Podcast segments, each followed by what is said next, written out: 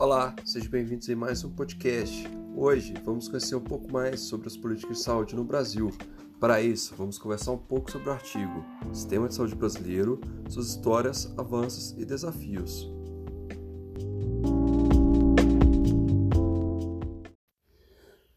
Podemos introduzir falando um pouco sobre o Brasil. Ele é considerado o quinto país mais populoso do planeta e ele possui um sistema político composto por diversos partidos e três níveis autônomos de governo, que é o governo federal, 26 estados e um distrito federal e 5.563 municípios. Na sua história, o Brasil passou por um intenso período de industrialização, concomitante à instabilidade política, golpes militares e governos autoritários, e com poucos períodos democráticos. Sobre a reforma sanitária brasileira, ela não foi posicionada pelo governo ou pelos partidos políticos e outras organizações, e sim pela sociedade civil. O SUS foi criado pela Constituição de 1988 e baseia-se no princípio de saúde como direito do cidadão e dever do Estado. Ele se destaca como uma política pública inovadora, pois foi formulado em uma época onde vários países definiam alguns limites sobre a oferta de serviço de saúde para sua população e muitas vezes co cobravam pelos serviços que eram oferecidos. Mas o SUS ele foi organizado a fim de dar assistência de forma gratuita para todos os brasileiros em todo o Brasil. Além disso, nos últimos 40 anos, houve um período de transições demográficas, epidemiológicas e nutricionais no nosso país a transição demográfica foi definida por um período de mudanças na educação com uma grande diminuição do número de analfabetismo no país, na duplicação do produto interno bruto, na diminuição de índices de pobreza condicionados aos programas de políticas como o Bolsa Família e melhorias do saneamento básico. A transição nutricional foi marcada com um aumento da prevalência de sobrepeso e obesidade e por uma diminuição da prática de atividade física. No período de transição epidemiológica, é vista uma diminuição nos casos de doenças transmissíveis, o aumento da prevalência de doenças crônicas e doenças de aparelho circulatório, sendo considerados a principal causa de morte. O sistema de saúde brasileiro passou por um longo período histórico. Ele foi inicialmente marcado pela revolta da vacina, que foi determinada pela natureza autoritária dos militares nas campanhas de saúde e delimitada em 1896 na oitava Conferência Nacional de Saúde, na qual o conceito de saúde foi aprovado e nessa mesma reunião foram determinados alicerces para a construção do SUS. Atualmente, o sistema de saúde brasileiro é formado por três subsetores: o público, o privado e o suplementar, que auxiliam no financiamento do sistema. A implementação do SUS começou em 1990, em que foi aprovada a Lei Orgânica da Saúde, que é a Lei 8080-90, que ela especifica as atribuições e a organização do SUS. Dois anos mais tarde, o projeto da reforma sanitária foi retomado, após o empechate de Fernando Collor de Mello. Com o aumento da descentralização, o Programa de Saúde da Família, o PSF, foi lançado. Ainda durante a década de 1990, mesmo a reforma sanitária sendo uma prioridade política secundária, foram lançadas várias iniciativas, como o Programa Nacional de Controle e Prevenção de HIV, os maiores esforços para o controle do tabagismo, a criação da Agência Nacional de Vigilância Sanitária e o estabelecimento de Agência Nacional de Saúde Suplementar e a criação de modelo de atenção à saúde indígena. A descentralização do sistema de saúde foi a lógica subjacente da implementação do SUS. Para administrar a política descentralizada, o mecanismo de tomada de decisão foram ampliados do sistema, com a participação social e construção de alianças entre os principais atores envolvidos. Além das conferências nacionais de saúde, foi institucionalizada uma estrutura inovadora que estabeleceu conselhos de saúde e comitês intergestores nos níveis estadual e federal, nas quais as decisões são tomadas por consenso. Em relação ao subsistema privado de saúde, ele está interligado ao setor público de saúde oferecido e realizado aos serviços terceirizados pelo SUS, serviços hospitalares e ambulatoriais pagos por desembolso direto, medicamentos e planos de seguro de saúde privados.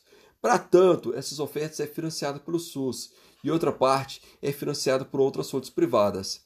Isso faz com que haja um sub, subfinanciamento no subsetor público, uma vez que a contínua expansão do setor privado é financiado pelo Estado. Dessa maneira, há um comprometimento da capacidade de assegurar a qualidade do cuidado e o acesso da população aos serviços oferecidos pelo seu subsetor público. No Brasil, o sistema de saúde é financiado através de impostos gerais, contribuições sociais, desembolso direto e gastos dos empregadores com saúde. As fontes de financiamento do SUS, através das receitas estatais e das contribuições sociais dos orçamentos federal, estadual e municipal. As demais fontes de financiamento são privadas. Deve-se ressaltar que o financiamento do SUS não tem sido suficiente para garantir recursos financeiros adequados ou estáveis para o sistema público. Os recursos provenientes de impostos são divididos entre o governo federal, estadual e municipal, e esses têm sido menores do que os contribuintes sociais. Dessa maneira, o SUS tem sido subfinanciado. Em termos de organização e oferta de serviços de saúde, o desenvolvimento da atenção primária ou atenção básica tem recebido muito destaque no SUS, onde são utilizadas diversas estratégias de repasse de recursos, por exemplo, o PAB, e organizações em particulares de programas de agentes comunitários de saúde e o Programa de Saúde da Família, que é o PSF. Na atenção secundária, a prestação de serviços especializados do SUS é problemática, pois a oferta é limitada e o setor privado contratado muitas vezes dá preferência aos portadores de planos de saúde privados, Entretanto, existem algumas políticas destinadas ao aumento de ofertas públicas. A atenção terciária do SUS inclui alguns procedimentos de alto custos, é, realizados predominantemente por prestadores privados contratados e hospitais públicos de ensino, pagos com recursos públicos e preços próximos ao valor de mercado. Na sua grande maioria, as unidades de atenção básica e as de emergência são públicas, enquanto os hospitais ambulatórios e serviços de apoio diagnósticos e terapêuticos são majoritariamente privados. Apenas 35,4% dos leitos hospitalares e 6,4% dos diagnósticos terapêuticos são públicos e somente 38,7% dos leitos privados estão disponíveis para o SUS. A oferta de leitos hospitalares financiados pelo setor público não é suficiente. Em 1993, a necessidade de leitos hospitalares no Brasil era de 3,3 leitos por mil habitantes em 2009, essa densidade caiu para 1,9 por mil habitantes. Por outro lado, o número de profissionais de saúde aumentou nos últimos 10 anos.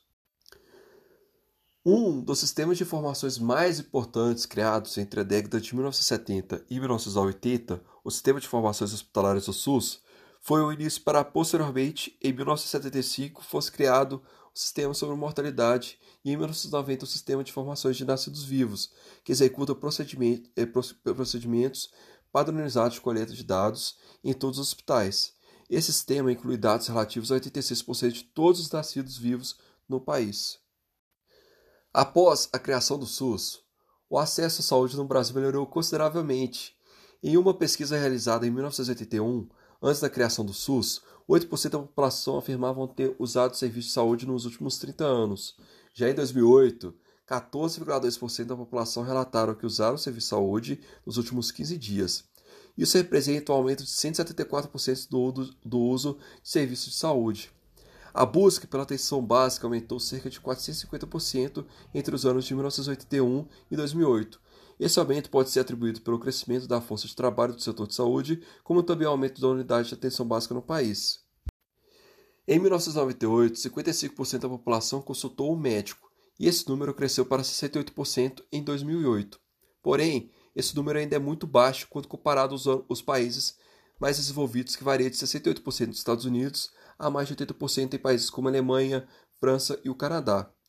Ao comparar a porcentagem de pessoas de renda mais alta que afirmaram ter consultado com o médico, que em 2008 foi de 76%, em relação de baixa renda, que foi de 59%, podemos observar a existência de desigualdade socioeconômica no processo de assistência médica. As pessoas de baixa renda talvez adiem a procura de serviço de saúde em função de experiências negativas já vivenciadas anteriormente, ou também devido ao fato de não poder faltar no trabalho. As diferenças entre as pessoas que possuem seguro de saúde e as que não possuem em relação à utilização de serviço, mesmo que o acesso da saúde varie amplamente, essa diferença está diminuindo. Em 1988, pessoas que possuíam plano de saúde tinham uma probabilidade de 200% maior em usar o serviço de saúde, mas essa diferença reduziu para 70% em 2008. Em 1981, a saúde de 17% da população havia consultado um dentista, alcançando 40% em 2008, quando 11,6% afirmaram nunca ter ido ao dentista, mas permanecem desigualdades, com 23,4% dos da renda baixa contra 13,7% da renda mais alta. O Programa Nacional de Imunização, criado em 1973, é um dos mais bem-sucedidos programas de saúde pública no Brasil.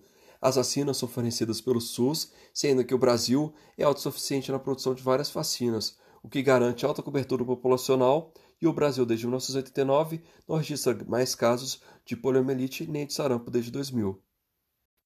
Apesar de uma crescente conscientização sobre a importância da qualidade da atenção à saúde do Brasil, ainda é necessário avançar muito o Ministério da Saúde e a Agência Nacional de Vigilância Sanitária promovem iniciativas da OMS para assegurar a segurança dos pacientes, mas a adesão e as iniciativas por parte dos setores dos serviços é muito baixa. Além disso, a Política Nacional de Imunização do Ministério da Saúde 119 e o Código de Ética Médica reforçam os direitos dos pacientes e reduzem os casos de descriminalização. Porém, é necessário que haja melhorias e novas políticas que assegurem melhor qualidade do cuidado, da segurança e dos direitos dos pacientes em relação ao serviço de saúde brasileiro. Após uma longa luta política, no ano de 1988, a Constituição brasileira reconheceu a saúde como um direito de cada cidadão, assim como um dever de Estado, e além disso, designou os princípios de universalidade, integralidade e participação social para a criação do SUS.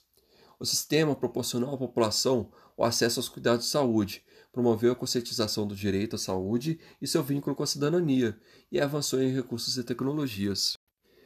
Embora enfrente desafios políticos, financeiros, demográficos e epidemiológicos, o Sistema Único de Saúde continua sendo um modelo de referência internacional. Mesmo diante de tantos conflitos, continua avançando para ampliar suas ações e assim poder garantir a cobertura universal e equitativa à população, pois saúde é um direito universal. Agradeço sua participação. Fique atento em mais um podcast sobre política e saúde no Brasil. Até mais.